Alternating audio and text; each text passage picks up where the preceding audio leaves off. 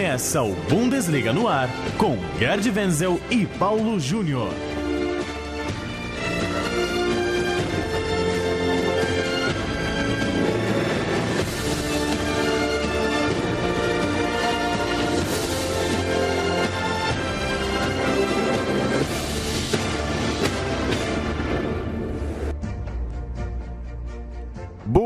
Bundesliga no ar, edição de número 38 do nosso podcast que trata de futebol alemão. Toda quinta-feira, um novo programa em central3.com.br, em bundesliga.com.br e nos tocadores de podcast no seu celular, inclusive no Spotify. Só procurar Bundesliga no ar. Toda tarde de quinta-feira, um novo programa trazendo tudo sobre o futebol alemão. Eu sou Paulo Júnior, tenho mais uma vez a companhia de Gerd Wenzel para a gente falar de duas rodadas que passaram no campeonato alemão, da rodada que vem por aí no final de semana e com a grande notícia do dia para o futebol na Alemanha, Gerd Wenzel, o país é, se tornou hoje, foi, foi definida hoje a sede da Eurocopa de 2024. A Eurocopa voltará a ser disputada na Alemanha com 10 estádios. Tudo bem, Wenzel? Que tal?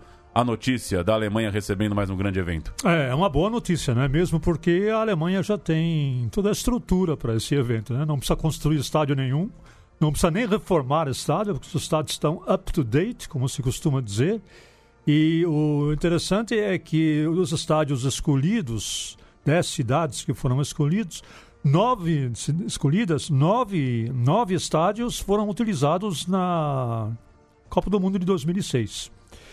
Ficaram de fora as cidades de Nuremberg, de Kaiserslautern e de Hannover, e entrou Düsseldorf, né? Düsseldorf, que é uma cidade é, poderosa em termos financeiros, econômicos financeiros, tem um belo estádio, entrou também na lista. É a segunda vez que a Alemanha vai sediar uma Eurocopa. A primeira vez foi em, em 1988, quando acabou sendo eliminada na semifinal pela Holanda com gol de Van Basten, faltando dois minutos para terminar o jogo. Nunca vou esquecer essa partida.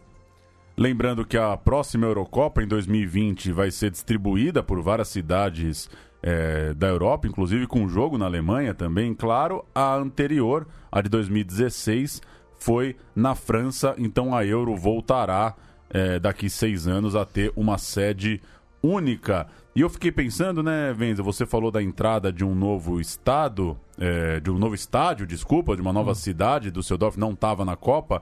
Aqui no Brasil é muito comum a briga de políticos, né? Ver quem vai abrir o torneio, quem vai fechar, onde vão ser os jogos. Foi assim na Copa, foi assim agora na, na Copa América, que vai acontecer no Brasil no ano que vem. É, pelo que você conhece da Alemanha, as coisas são mais tranquilas nesse sentido? Ou você imagina que por exemplo, os estádios que ficaram de fora ficaram chateados e sentidos com isso? Não, ficar chateado sempre fica, né? Eu, por exemplo, eu estranho muito que pela segunda vez que o estádio do Borussia Mönchengladbach ele é preterido. O Borussia Park é um belo estádio. Ele já tinha sido preterido é, na Copa do Mundo e mais uma vez ele não, não, não faz parte do, do elenco de estádios que vão sediar a Copa. Claro que há um lobby das cidades, há um lobby da, é, dos estados, né, de, em favor deste ou daquele estádio. Mas tem os estádios hors concours, que você simplesmente você não pode eliminar. Quais são, né? É o Estádio Olímpico de Berlim, o, a Allianz Arena, a Veltins Arena do Schalke 04, que é um estádio maravilhoso, a, o Signal Iduna Park, o próprio estádio em Frankfurt, aí, já pela localização geográfica, em Colônia por causa da cidade. Então você tem cidades é, muito fortes, com representação muito forte, que simplesmente você não pode é, menosprezar em detrimento de uma cidade menor. Durante a Copa do Mundo, por exemplo, muito se discutiu por que, que Kaiserslautern foi escolhido como uma das sedes. Né?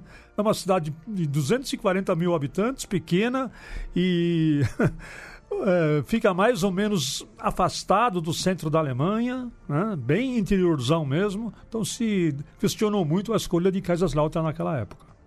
Vamos falar de futebol, de bola rolando. O Borussia Dortmund venceu, fez 7 a 0 no Nuremberg, placar elástico. É, eu não sei exatamente há quanto tempo, não peguei esse dado, o Dortmund não dava uma goleada tão expressiva. É, mas eu confesso que eu fiquei surpreso. É, já, já tinha um tempo que a gente não viu um Dortmund tão goleador, né? Passou por, uma, por dificuldades na última temporada. É, você acha que há sinais de um, de um forte Dortmund para esse ano ou não é para tanto? Nuremberg também não é, não é parâmetro nesse momento? É, Nuremberg não é, não é um parâmetro para você dizer, puxa vida, né? Mas 7 a 0 é sempre 7 a 0 é. Não importa contra quem você está jogando, é 7 a 0 é 7 a 0 E o Luciano Favre foi corajoso, né? Ele escalou três meia atacantes, olha aqui. Ele escalou o Pulisic, o Royce, o Larsen e escalou um atacante de ofício, o Philip. Ou seja, ele jogou com quatro jogadores ofensivos e apenas com um volante, que é o Delaney. Então, ele definitivamente escalou o time para jogar para frente. E foi exatamente o que aconteceu. Muitos já pleiteavam que isso, que isso fosse acontecer. É, Kagawa também jogou no meio-campo. Né?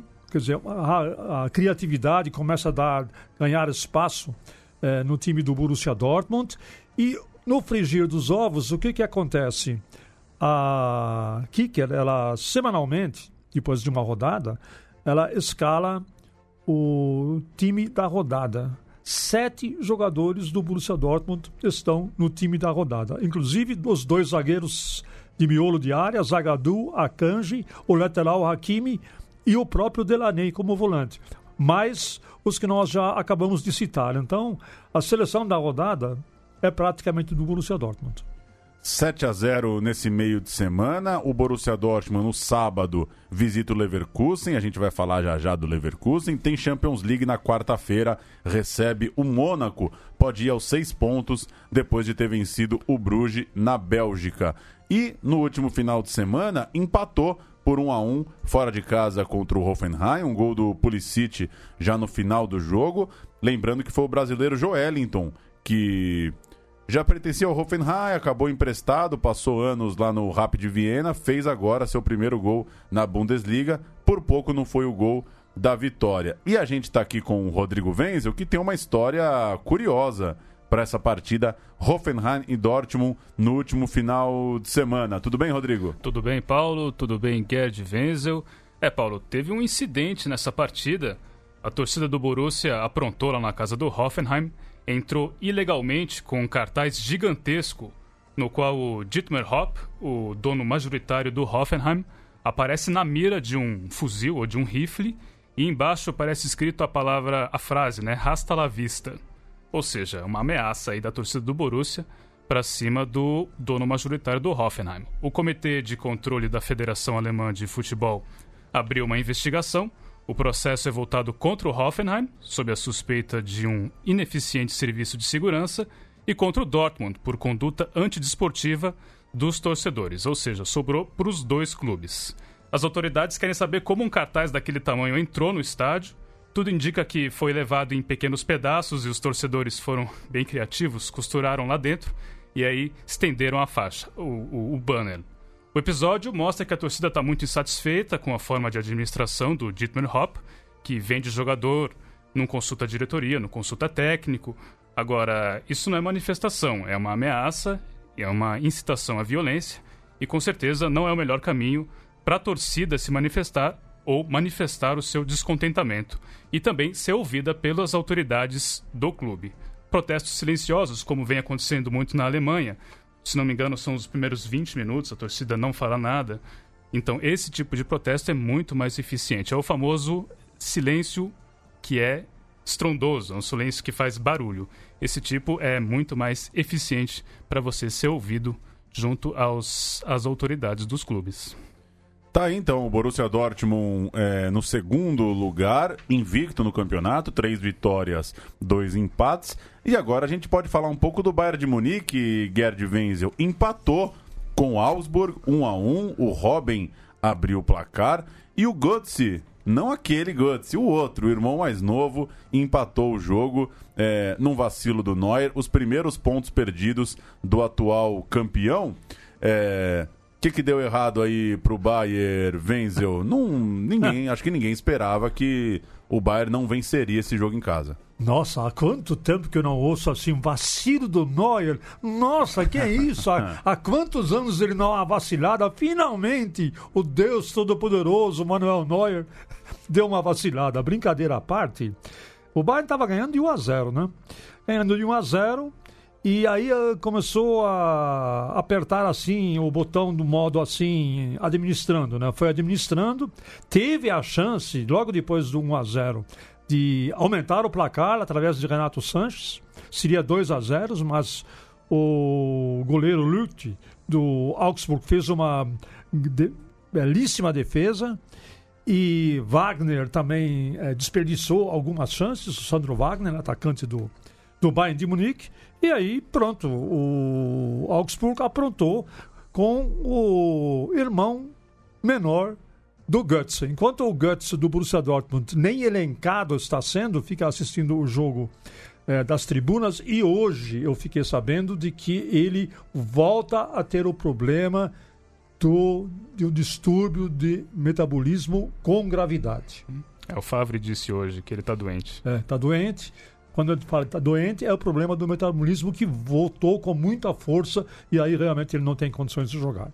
Mas o Bayern de Munique acabou pagando o preço do seu modo administrar. Ah, vamos administrar, tudo vai dar certo no fim. Não deu.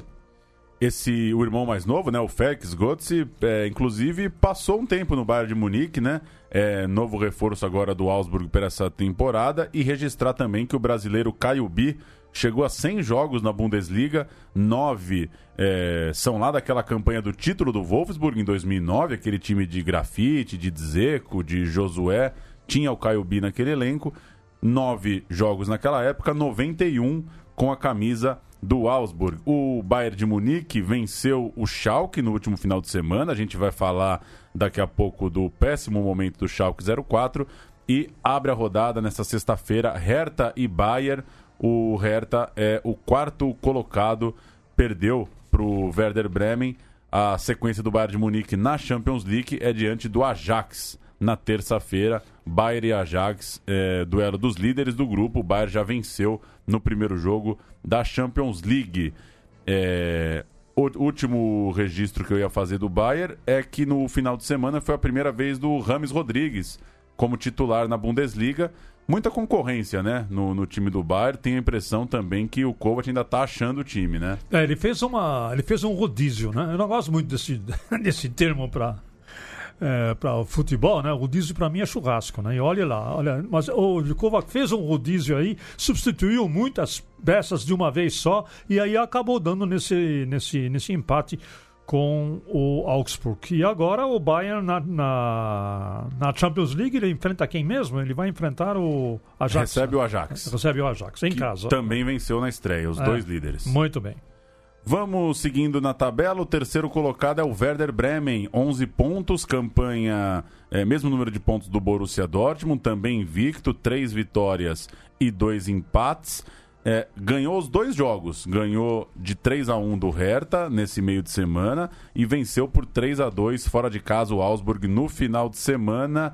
É, bom momento do Werder Bremen, né, Wenzel? Terceiro lugar, tudo bem que é início de temporada, mas enfim, já vai pontuando. Quem sabe não consegue brigar lá em cima. Não, o Werder Bremen, quer dizer, me surpreendeu. Eu, eu, é verdade também que eu não acompanhei, não acompanhei muito o Werder Bremen ultimamente, mas ele me surpreendeu, porque o time até então era o Hertha Berlim, não? O Hertha Berlim, que poderia, se tivesse vencido o, o, o Werder, poderia até aí incomodar, incomodar ainda mais o, o, o Bayern de Munique. Não, eu vi o jogo Werder 3, Hertha 1 e o Hertha foi uma decepção. E o Werder foi muito bem. Tem um técnico jovem, que é o Florian Kohlfeldt, um dos técnicos jovens da, em atuação na Alemanha, apenas 35 anos, está um ano no cargo e ele mescla, ele faz uma mescla também entre jovens e veteranos. E o mais veterano do Werder Bremen, você sabe quem é, né?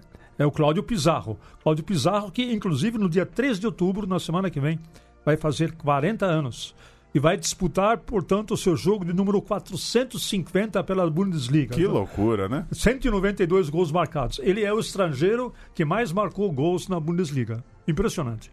Que coisa. O Werder no sábado visita o Stuttgart.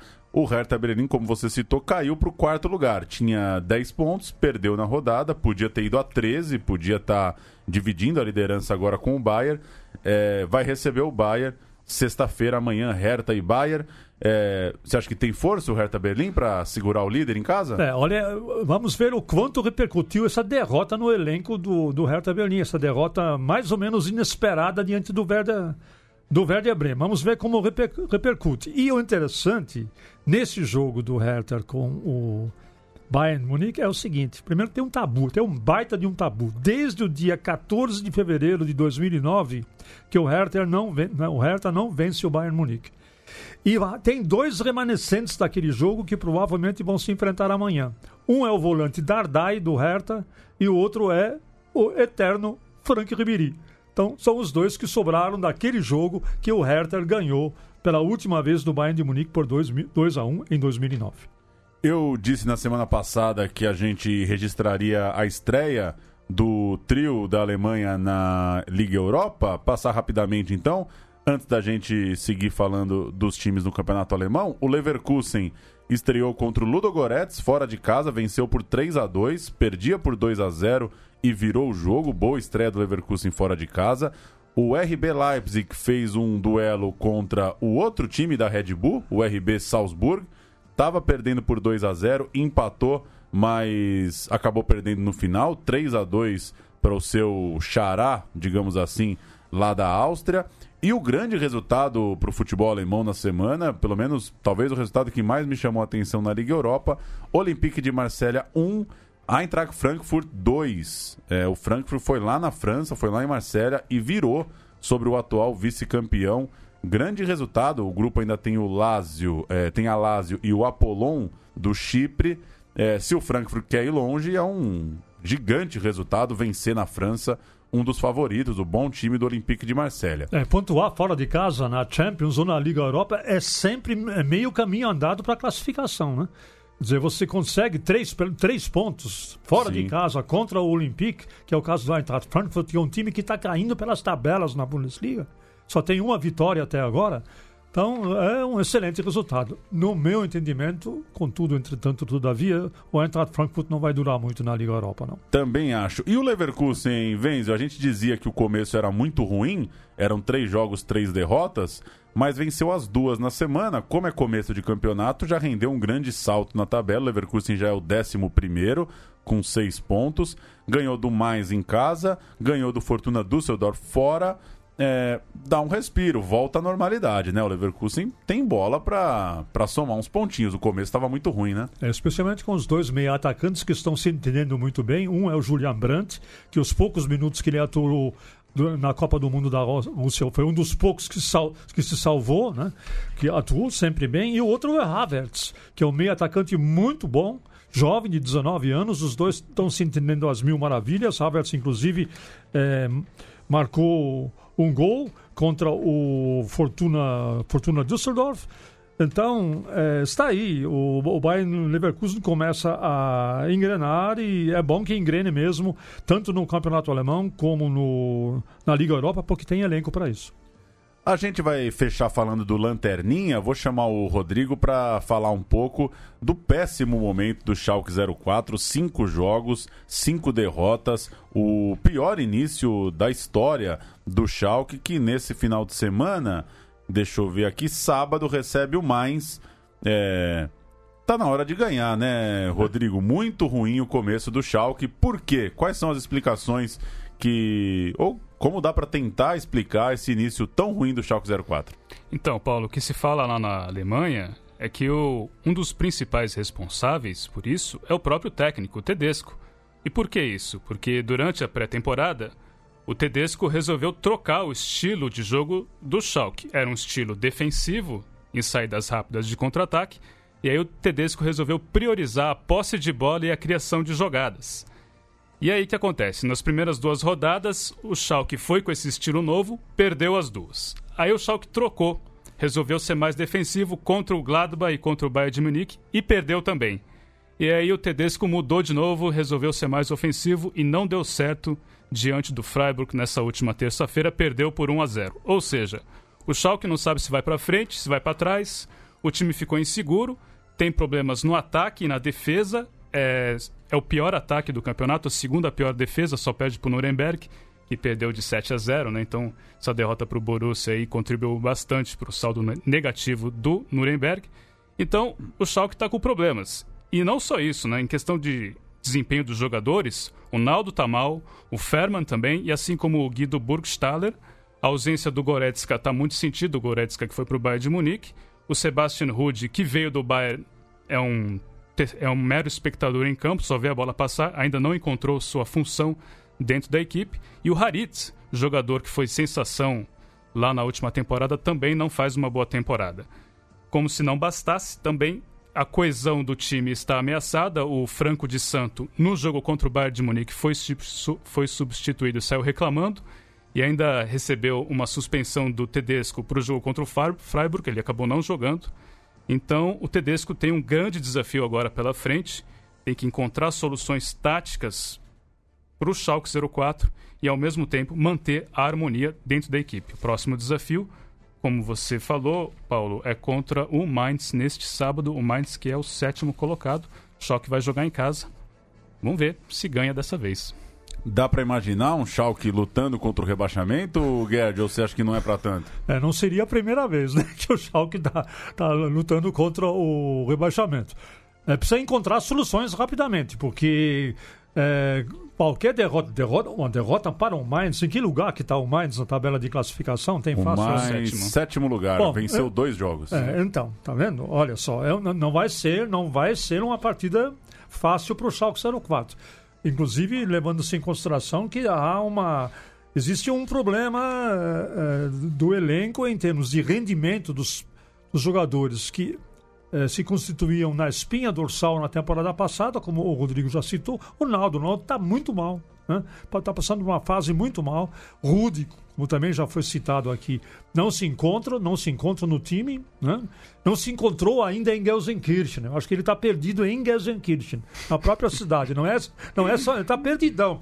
Ô Paulo, você sai de Munique, que é uma baita numa cidade, você vai para Gelsenkirchen, você vai ficar meio perdidão mesmo, sabe? Bom, uhum. então talvez seja, seja por aí. Mas Domênico Tedesco, vamos dar um voto de confiança nele. Vamos ver o que vai acontecer com os azuis reais. É isso, a gente segue acompanhando a saga do Schalke 04 atrás de uma vitória na Bundesliga.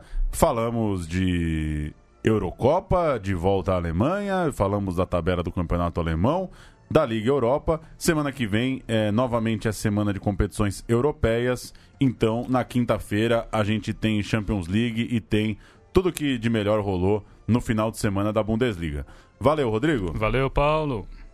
Valeu, Gerd Wenzel. Até semana que vem. Valeu, Paulo. Valeu, Rodrigo. Valeu, Leandro. Valeu, todo mundo. Tchau, tchau!